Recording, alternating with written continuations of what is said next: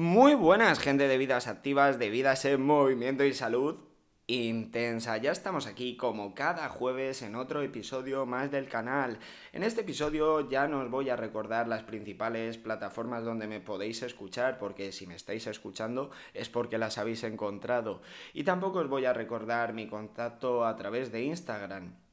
Lo que sí voy a hacer es agradecer a todas estas personas que me escuchan, que apoyan el canal, que con sus comentarios me ayudan a seguir creciendo, personas que en mi día a día me facilitan el trabajo de, de grabar y que por supuesto me dan muchas ideas de temas sobre los que hablar. Pero más concretamente en este episodio se lo tengo que agradecer a mi hermano porque es una de las personas que principalmente han apoyado este canal desde el inicio y se lo agradezco a él porque si escucháis el audio un poquito mejor es porque el tío se ha estirado y me ha regalado un pedazo de micro que la verdad es que está muy bien.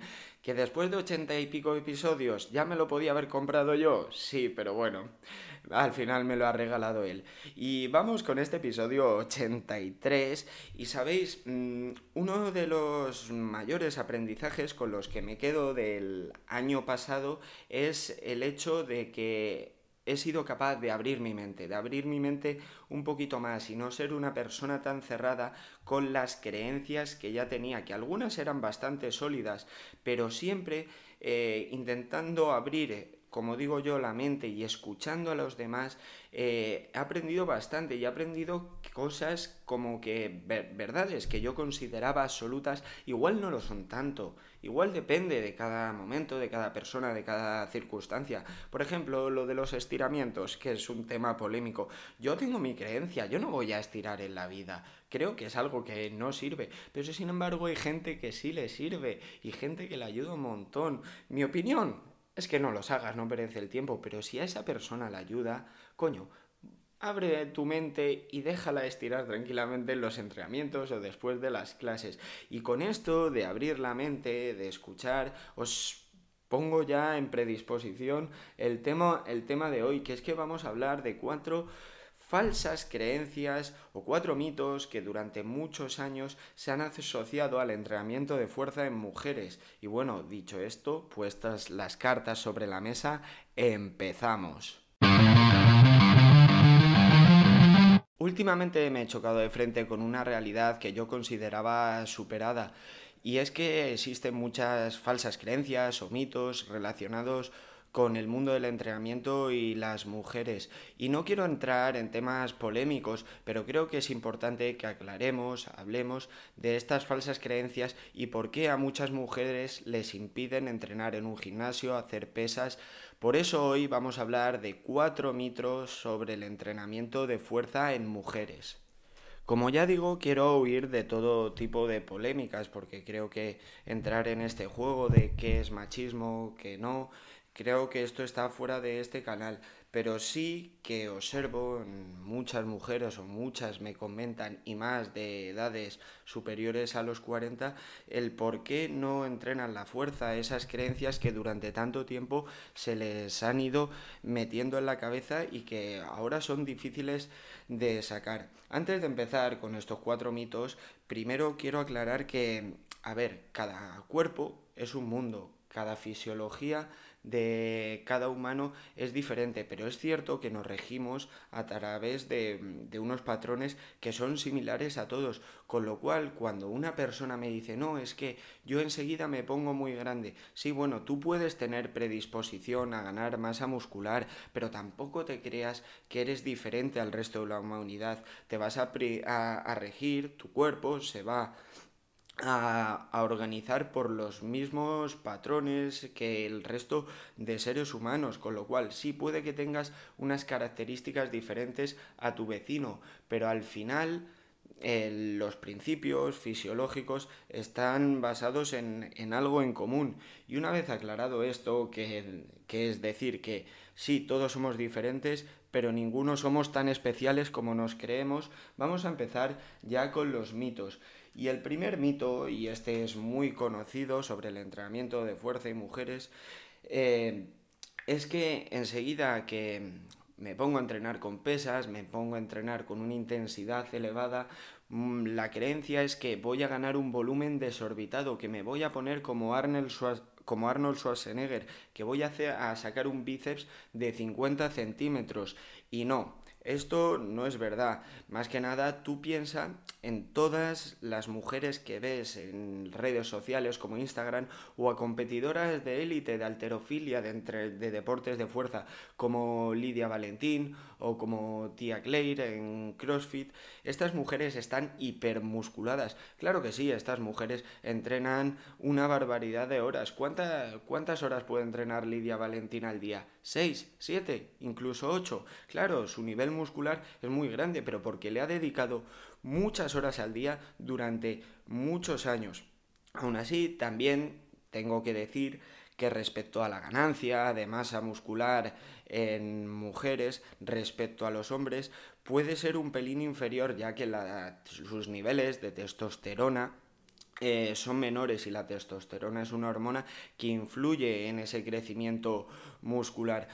Con esto no quiero decir que una mujer no se pueda poner muy, muy fuerte y tener un nivel muscular increíble. Claro que sí. Pero lo que quiero decir con este punto es que todas esas mujeres que no agarran una pesa, que no levantan una barra, que, que no estimulan la fuerza por miedo a ponerse demasiado fuertes, no es real. No es real, el entrenamiento de fuerza es bueno y lo que ves en redes sociales de chicas hipermusculadas es el extremo, esas chicas viven de eso. Tú por entrenar, por levantar dos mancuernas, no te vas a poner así. Y este es el mito que yo creo que es más importante vencer y que pensaba que estaba bastante vencido, pero resulta que no, que hablando con la gente, entrenando con grupos de mujeres, no, no, todavía se piensa, pues hay que sacarse esto de la cabeza ya mismo. No me entretengo más con este mito y vamos con el, con el segundo, que es que eh, una vez que una mujer está en un gimnasio entrenando la fuerza, siempre, o no siempre, esto son generalidades, va a optar por los típicos circuitos de muchas repeticiones y muchísimos ejercicios con un volumen muy alto de entrenamiento y una intensidad, un peso mm, mucho más bajo y no tiene por qué, o sea, esto esto de volumen versus intensidad, ya lo vimos en otro episodio, no depende de hombres y de mujeres, depende de nuestros objetivos, de nuestra etapa, de nuestro ciclo de fuerza y por supuesto de nuestras condiciones y habilidades. Eh, con lo cual, esto de que, por ejemplo, es que lo veo en muchos gimnasios, a una mujer le sacan una tabla con muchos más ejercicios que un hombre y con muchas más repeticiones, donde la carga, lógicamente, eh, perdón, la intensidad, el peso es mucho más bajo. Y no tiene por qué. Hay mujeres que entrenan eh, realmente pesado y a ellas les va bien, les dan buenos resultados. Con lo cual, eso de Circuitos de muchísimo volumen para mujeres, eh, no. Va a depender de tus características individuales y no de tu sexo. Y sobre todo va a depender de tus objetivos, de qué quieres conseguir. A ver, y yo los mejores resultados con mujeres, me he dedicado durante muchísimo tiempo a entrenar a mujeres y a mujeres eh, tanto de 20, 30 o 40 años, los mejores resultados vienen cuando combinas varias cosas. Te hablo a nivel de usuario medio, no de competición. Pero eso, los mejores resultados vienen cuando combinamos varias cosas. Y yo he entrenado con chicas que entrenan realmente pesado. Eh, ni más ni menos, el otro día estaba entrenando con una amiga mía y levantó 100 kilos de sentadilla barra trasera, que es una pasada, sinceramente, que está realmente bien para, para, para una mujer que mide 1,50 y, y con esto quiero decir que entrenar pesado o con un volumen muy grande no depende del sexo, depende de tu objetivo y de tus características individuales. Y vamos con el tercer punto. Este también no lo podemos aplicar los hombres, por supuesto, pero en diferentes son zonas. Y es eliminar la grasa localizada mediante ejercicios. Eh, ¿Por qué lo digo en mujeres? Porque me llegan muchas de entrenamiento personal. Oye, no, yo quiero hacer glúteo, pierna, cadera, porque las tengo muy grandes y quiero reducirlo. No, vamos a ver. Tú, mediante la estimulación muscular, mediante el entrenamiento de fuerza, lo que puedes hacer es fortalecer esa zona, pero esperar a que se reduzca la grasa corporal de esa zona mediante eh, un ejercicio es imposible. Está demostradísimo que la grasa localizada no se puede, no se puede eliminar.